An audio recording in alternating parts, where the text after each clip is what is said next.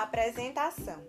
No presente trabalho, iremos trazer a discussão sobre o ECA, Estatuto da Criança e do Adolescente, tratando-o de maneira indisciplinar, mas especificamente sobre o capítulo 4 do documento aqui em questão.